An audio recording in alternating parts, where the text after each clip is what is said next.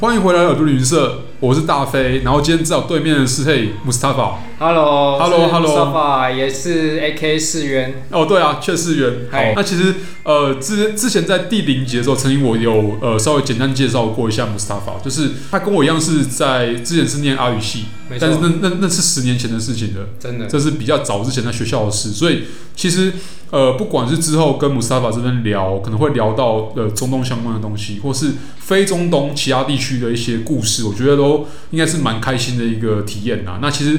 像今天呃我们的主题是，我们要聊一下，我们对我们来讲都印象蛮深刻，也是我们觉得可能是最漂亮或最与众不同的教堂。我我们都去过，例如说欧洲一些国家，然后还有像中东一些国家，或甚至是东南亚，可能我们都有涉足过，但是。应该我们两个共通都觉得是很漂亮的一个教堂，就是圣家堂。没错，没错。对，那它是在西班牙巴塞隆纳，或是你如果想要更有洁癖一点的话，你想要讲的是加泰隆尼亚的的巴塞罗那。就是要撇清跟西班牙的关系就对。对对对，其实蛮妙的啦。其实因为光是加泰罗尼亚这个地方，他们就呃自古以来就跟苏格兰跟英格兰关系一样，就本身就不是同个国家起家的。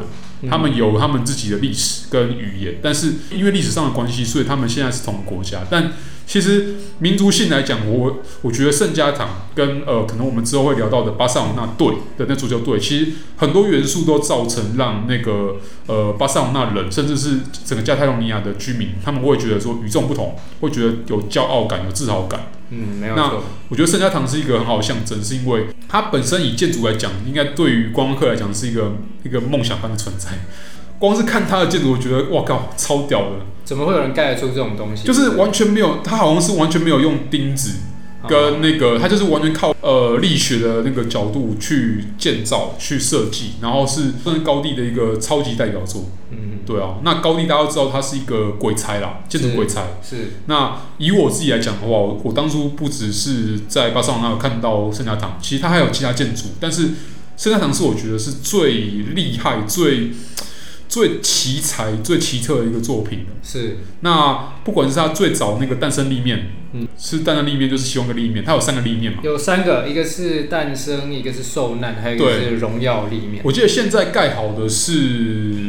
除了荣耀之外都盖好。对，好像是呃前半段就是那个比较老的那个立面呐，应该诞生立面，它是它是用最早的那个构造图跟最早的设计去去去施工，它比较早就完工了。对，然后中间就是呃比较近盖好的那个是受难立面吧，应该就是是后来是由其他的呃其他的工程师去接力，跟工程团队去接力，所以风格风格有点不太一样。是。对啊，那我去的时候是两边都修好了啦，嗯哼，但是正在修第三个立面这样子，嗯，然后金塔也在修。那你上次去的时候是已经修到什么地步了？我去的时候其实两个立面都已经修的差不多，哦，然后他们好像在盖最后的几支塔，哦，对，但是我还是很荣幸有上到呃其中的一座塔，因为他们现在卖票是说有两种模式，第一个是呃你只进那个大堂，那另外一种就是你可以登塔。Oh, 那登塔的话又有两种选项，就是你可以去诞生立面的塔，或者是受难立面的塔。那因为两边景观不一样，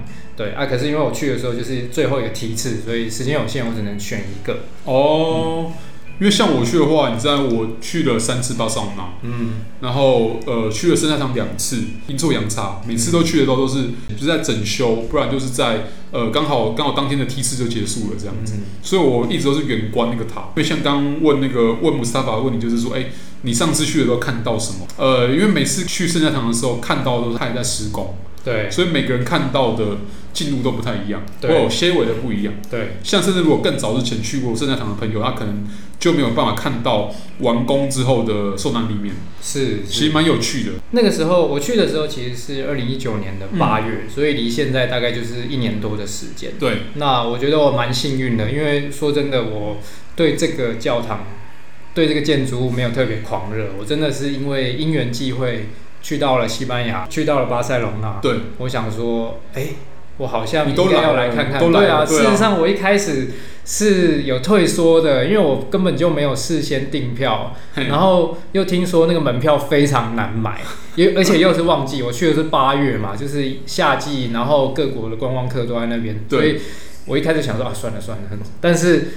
我还是就是抱着一点犹豫的心情，我还是来到了圣江堂的门口，然后在那边晃一晃，我看到很多游客，然后也看到一个就是电子大荧幕，就写说，哎，你可以在那边购票，就是网上购票。呃，只要用上他网站，然后输入选你的方案，然后就是看呃当那一节有没有余票释出。对啊，如果有的话，基本上你可以当当天买票，当天就进。好像在我第一次去圣诞堂的时候就已经是这样，他就是呃蛮蛮早就开始用那个电子购票的方式。其实很不错，我觉得那个、啊、那个票务系统是蛮方便的。我就是想说试一试，我掏出我手机开始弄一弄，然后输入一些资讯，然后刷了卡，然后哎。欸没想到，居然他就说你买到票了。我就在那边晃了一圈之后，对对对对对，那个 email 就跟我说你买到票了。那时间就是今你选的那个今天接近打烊的那个时段。嗯、然后我想说，好，那都给我买票，对啊，买到票票买好了。好，那就是那就去，就去啊，对啊，对啊，还要还有什么废话？就去，就是等到开幕的呃进场的时间，我进去，那也拿了这个中文的这个电子导览机，然后就开始进去晃。那去都不会后悔的啊。呃，不管今天你是观光客，你你哪怕是你是建筑系的学生，或者是一个喜欢建筑的爱好者，嗯，每个人看到圣家堂之后都有都有不同的印象，但整体而言不会有人对它反感，是因为它就是一个完美的建筑，几乎完美，而且呃，它里面有很多不同的马赛克玻璃，然后不同色彩，嗯，那因为光的光的折射关系，都照下来之后，你会发现说那个色彩都是一个有经过设计的构造，真的，就是一个。会让你更了解它的用意，就是让让你更了解圣经故事嘛。对。然后他更了解说，你见到的是一个这个宗教这个圣堂，一个观光的人来讲，去那边旅游的情况下，嗯、那其实很单纯，我们只要只要欣赏它的建筑跟它的构造，还有它原本的原本那个美那个美那个美感，我觉得就是光是这个就值回票价了。我告诉你，你说后悔这两个字，我真的觉得那是我一生中做过最正确的决定。临时到现场买下那张票，然后然后头也不回的，就是走进去。我告诉你，我真的，一踏进那个入口大门的时候，我开我就仰望它那个天花板，对，我整个傻了。对啊，就傻了。我真的是看着那整个氛围，我傻住，因为那里面就是五彩缤纷。然后，呃，因为教堂的玻璃它是有大概有四个主题颜色，对对对对对，我记得是蓝、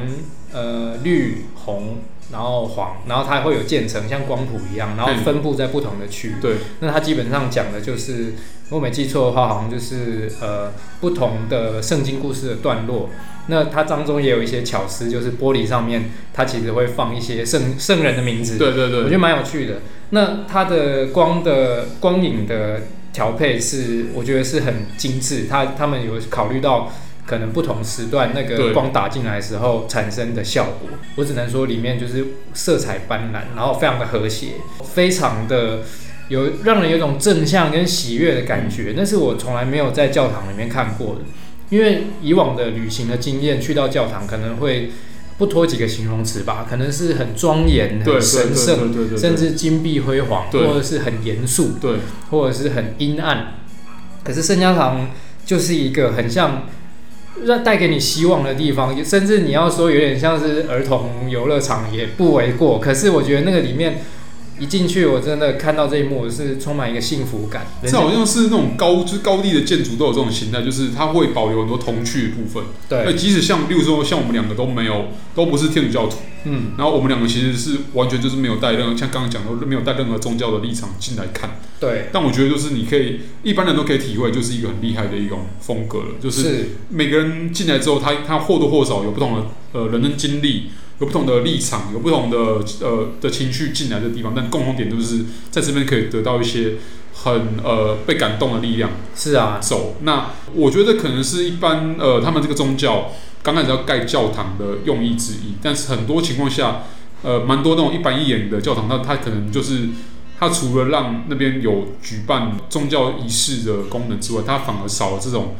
让人让一般人都可以感动，而进而去更了解这宗教的的的主旨。我真的是感动，对啊，因为基督教，呃，我们受的一些讯息或教育，就是说，哎，基督教很强调爱嘛，对不对？神的爱，对人的爱。嗯、我在那一刻，我真的有感觉到，就是爱的感觉。我的天哪，这个是大爱博爱，就是 包容，不管你是谁，什么族裔的人，今天走进来，就是感到那个幸福的感觉，一个被接纳的感觉。这我好像可以理解，就是怎么讲，就是我我也去过蛮多地方的教堂，那其实也有也也不乏看过那种真的超级漂亮，真的超适合办婚礼的那种。嗯，要跟圣教堂的内的内装跟它的的样式比起来的话，那它真的是是独一无二的啦。嗯，没有看过有跟它一模一样的。独一无二，独一无二，就只有它这样子。对，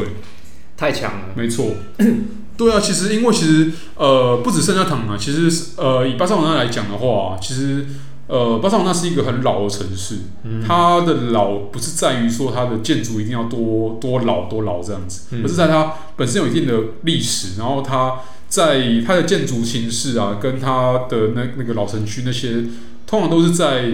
最近这五百年，呃，就是成型的。嗯嗯，然后其实光教堂在内啊，其实包含刚刚讲的那圣家堂。嗯。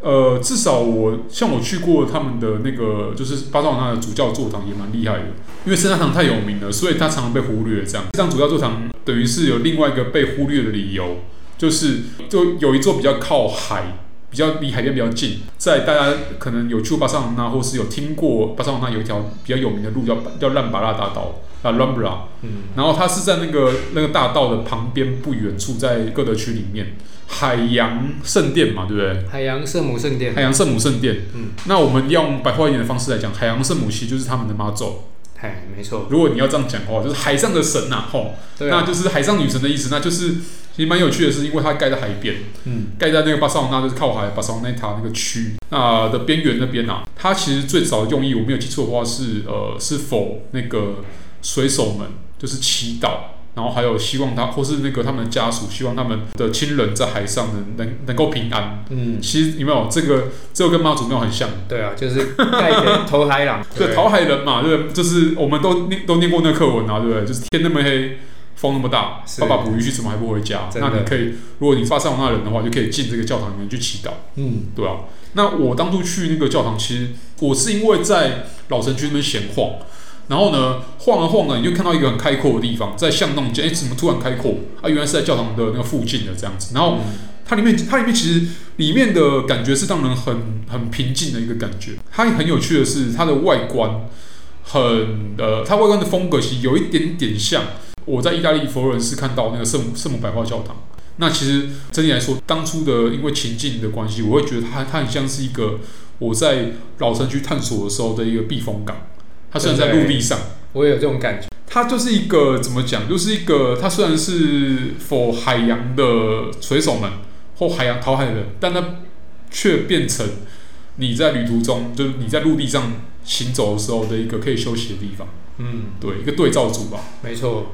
我那个时候去啊，因为其实我没有做什么功课，然后我对巴塞隆纳事前完全没有理解。嗯，我是因为因缘际会来到这个城市，然后用了短短的时间，就是在地图上面找说，好，除了圣家堂还有什么地方可以去？对。然后就是有一天无意间注意到这个教堂，哦，因为我刚好是要去附近的这个巴塞隆纳城市历史博物馆，嗯，呃，参观。然后参观完后，我没有别的行程。本来是要去看毕卡索博物馆，可是没票了，所以就想说好，接下来去哪？那就找到海洋圣母圣殿。然后因为刚好参观完历史博物馆嘛，对，那历史博物馆就介绍说，其实巴塞隆纳这个地方在是罗马人建成，对，然后从古罗马时代它成为一个港口跟聚落，然后就一直发展到现在，所以它一直都是有很强烈的这种海港跟商业都市的功能。那所以我就想说，哎、欸，海洋圣母那不就是天后宫的意思吗？就很直觉的就联想到妈祖庙 啊，是还好啊，是不会有不会有卖水饺跟跟瀑布油的，或是有中不重的那个情况了哈。但我觉得那边的氛围确实也是一个古城的氛围，因为它周边是观光区，是那其实有很多餐厅、酒吧，然后也有很多的观光客，还有一些冰淇淋推车什么。对啊、而且其实隔真的是走走。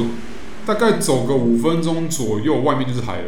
对对对，那我是没有因为因为进到妈祖庙就去海边看看啊，那个是那个是其他的行程。对啊。但总之我在那边花了蛮多时间，因为那个时候其实，因为我在西班牙的时候刚好都还在加班，其实我就是身心俱疲。那我就觉得说啊，这个在一个人多嘈杂的都市里面，然后也不知道自己要去哪里。对对对对对。然后进了教堂，我就发现说，早宁静了。哎，真的，因为那个氛围很不一样。就是刚刚我们讲圣家堂是那种喜悦、快乐的氛围，但在海洋圣母圣殿是一个平静。跟朴直朴的氛围，因为其实里面我没有什么装潢，嗯，它非常的古朴，嗯，然后非常的素雅。那里面呢的照明呢也是相当的暗，它基本上只用蛮弱的，应该是电灯吧，然后还有一些烛光去去照亮整个室内的空间。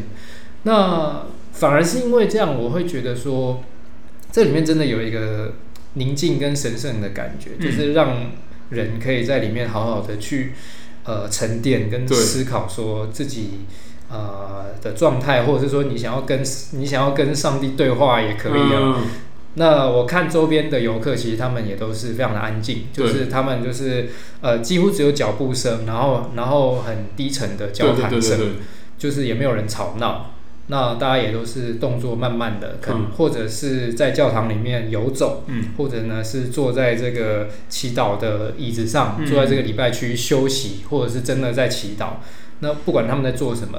我都觉得说，哎、欸，大家真的是进到这边之后，步调就变慢了，然后心思也变慢了，嗯、然后真的是好好的休息。将有提到说，像这样的宗教场所，对，它其实你不一定要真的是信到那个宗教，对，但是它真的是可以让，例如说像我们自由行，嗯，然后我们我们是一个，呃，你平常在在周围的地方，就是像你刚刚讲比较嘈杂，或是呃，你很想有个有个时间点，可以让你让你喘口气，对，然后再充点小电，再继续走你你你接下来的旅途。我觉得像这样的场所，无呃，它无论是教堂，或者可能是我们之后会聊到的清真寺。嗯，其实都都会有这种，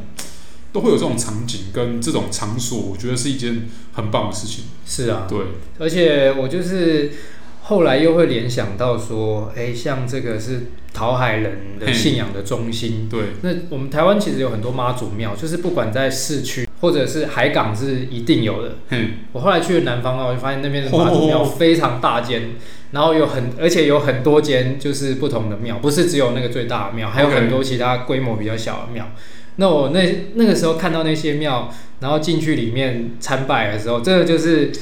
都会浮现那个巴塞隆纳海洋圣母圣殿的画面。就是其实虽然说是不一样的宗教信仰，对，但是其实人吧，就是说。不同的文化，但是人心的追求其实还是蛮接近的。航海人要的，以前呃很长一段时间，其实航海的科技都没有很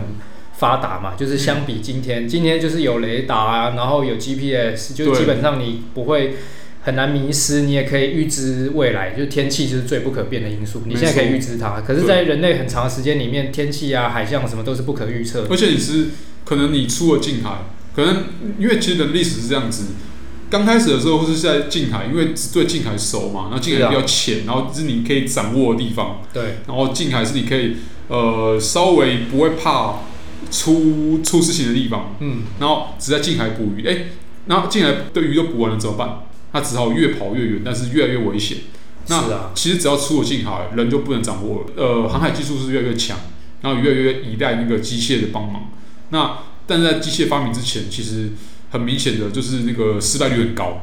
太危险。对啊，所以才会说，哎、欸，人只要是靠海的地方的人的居民啊，或是呃，像以海为生，像台湾是海岛，嗯，那都会去学习到怎么样跟海洋共处。当然也会有像这样子寄托在宗教信仰上面，就是哎、欸，希望希望，例如说像妈祖，或者是像其他的神明可以保佑，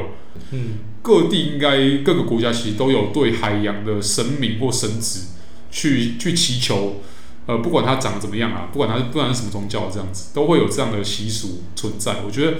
我会我会觉得这是这种这是另外一种对于海洋的敬畏，跟呃，因为就是不可控，让人就是自然而然会对不可控的东西产生敬畏感。对。对啊，是蛮蛮有趣的。其实像我去年去，呃，我去年去的是葡萄牙的亚述群岛，它也是算葡萄牙外海的一个群岛这样子。那没错，它本身也是因为它是九个岛组成的群岛。那它当时的角色是，呃，如果欧洲人啊，他要他要去北美洲，就已经发现新大陆了，他要去北美洲贸易的时候，因为因为以前没有那种飞机这种鬼东西啊，以前的人的话都是要搭船去北美洲，呃，他们其实从欧洲到北美洲，即使在后来有有铁达尼号，大家都知道的年代里面，还是一个很危险的事情，更何况是可能早他们两百年的一六三三年或一五三三年，在刚发现新大陆不久，他们需要有一个补给站，对，那亚速群岛就我去年去的地方，就是一个。你可以把它当成是加油站，或是高速公路的的收费站，或是像那休像休息站这种地方，它就是一个补充粮呃粮草跟燃料跟酒精的地方。那那个地方，因为就有很多的水手下来啊，然后可能不管他要他可能受伤了，他下来治疗，可能生病他要下来治疗，或他刚好在在那边换班，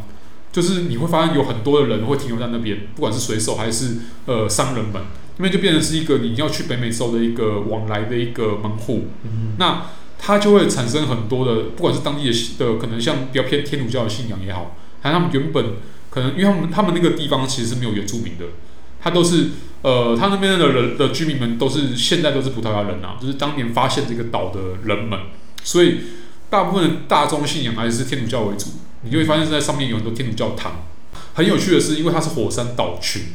它九个岛全都是火山岛，你很难想象说它在可能五百年前，你还要运木材，你要花那宝贵的那个货舱的空间，从葡萄牙本土，从欧洲本土去运木材过去盖教堂。那你要运石头过去也不切实际。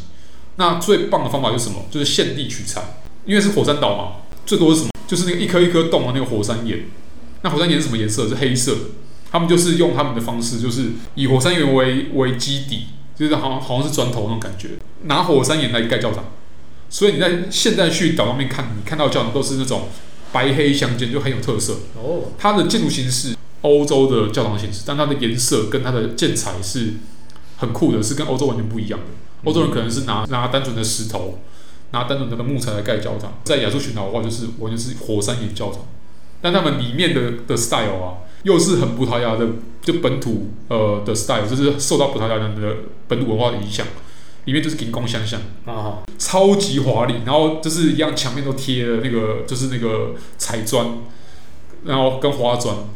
然后他们会有那种就是刚刚讲到那种神明的地方，神明像神座，还有像是呃他们礼拜的地方，都会用金属来做装饰，不一定是金。也不一定是银，但就是金光闪闪的金属，会发亮，会发亮，然后还然后再点上蜡烛，哇靠，这、啊、是一个哇靠，这好好贵的教堂哦，这值多少钱啊？那种感觉。那其实他，那其实他们也是一个很尊重自己天主教信仰的一个地方，所以我说我觉得是一个很酷啦。这个因为我们刚刚聊到那个海洋圣母圣殿嘛，那其实一样是海洋文化，嗯，那同样是一个宗教的场所。我觉得在我至少去年去的时候，我也我也或多或少在里面感受到，可能人也比较少了。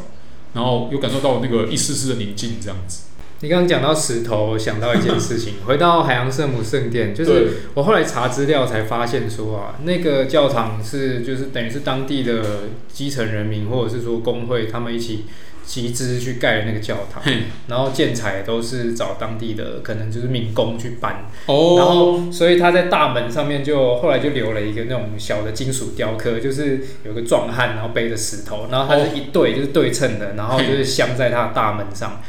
我去的时候完全不知道这件事情，然后我后来才发现说，哦，那个好可爱，我竟然没有看到，非常可惜。所以你没有注意到说他那个海洋圣母圣殿的那个门上有这个东西？完全没有，完全没有。我因为我好像是从侧门进去的，哦、然后因为我一开始根本就不知道这个地方存在，我也没有做功课，所以我就不知道有这些细节。对，蛮可惜的，真的是蛮可惜的。你知道旅游就是这样啊，就是每就每趟旅行都是你要有遗憾的点才会回去嘛。哎、欸，搞不好你有没有疫情结束之后有没有？你就是哎。欸因为你喜欢巴塞隆纳，你可以，你你可能会就是再再去一次的话，你可能住久一点的话，你可以去好好研究一下。因为其实像我常常遇到这种情况，就是你第一次去到一个地方，你回来之后查东西，发现哎，原来这个地方有什么什么某块砖头上面有什么谁谁谁的签名，谁会知道啊？第一次去的时候，怎么不会有人知道啊？而且像我们这样的旅游者来讲，你很难去像一般跟团的观光客，或者像像可能住在那边住了很久的居民一样，你可以知道说，哎，因为有导游带你。然后你知道说这种 people 有什么很奇特的地方？那对于我们是一个，我们虽然也是过客，但是我们是旅游者。那我们我们可能第一次去的话，就比较 care 的是，哎，我去到的地方，那我第一次去到，第一次给我的感受怎么样？这样子。我后来也是追求这种路线啊，就是说，其实我本来就不是详细计划或者是说研究透彻这种路数的人。对，我我也是这种感觉，就觉得说缘分，你今天到了一个地方，见机行事，嗯，见招拆招，那遇到的东西就是完全独特跟很私人、很个人的东西。对，就不会跟别人一样，然后别人也没办法取代。哦，对，但是其实我觉得这个模式呢，也会有它的盲点，就是说有时候有一些计划很全面的人，他真的可以。呃，怎么说？他在短的时有限的时间之内，他可以看到、体验到最多的东西。对，我觉得这样也不是不好，只是说对于一般的上班族来说，这个真的蛮困难的。对啊。所以没错，就像你说的，我觉得这是给我一个再回去的理由。不管说真的啦，我觉得不管他门上有什么 雕塑，还是说，对啊，还是说里面内装怎么样，我觉得光是当下的那个氛围跟体验，就值得让我再回去拜访一次。这个这个是在如果你是，例如说你是呃比较赶的情况下，像怎么怎么看火花的情况下，这是很难体会到。我觉得，嗯，而且像一般的一般的什么旅游书也不一定会建议你要去像这样的教堂，可能他会建议你去圣家堂，那那个算是必去的地方，那太太漂亮了。对，或者他可能会建议你去刚刚讲的主教座堂，因为它是一个，它它好歹是一个代表性嘛，代表性的建筑物，对，最大的教堂，没错，但。呃，像海洋圣母圣殿这种东西，它可能就不会，比如说地图上面可能就不会呃特别画出来。我们刚刚在拿一份那个对啊，录印出来的巴塞隆那地图，然后找了半天都找不到这个教堂，就好不容易对名称的才发现是哎、欸、在那个地方这样。对，只有只有用字写出来，没有画那个小 icon。然后其实我觉得蛮有趣的是，像你刚刚有注意到门的雕塑、门的装饰啊，是像刚刚我有 share 到那个葡萄牙的那个教堂嘛，它是在外在外岛的用火山岩盖的教堂。那其实，在他们本土啊，其实蛮有趣的是，不管是他们内装很爱用花砖，然后他们除了门上的雕那个的装饰之外，他们在他们本土其实像他们第二大城那个那个 Porto 波尔图，他那个地方其实他们很喜欢把花砖这个事用到极致。就是贴一面不够，贴里面也不够，他们喜欢贴的到处都是，满满的一整座教堂都是花砖。我自己印象最深刻的就是说，我去过他们那个有个呃那个名那个全名叫做 Chapel Almas de Santa Catalina，它的特点就是它整座都是用花砖盖起来的，也就是说你看不到什么砖头的形状，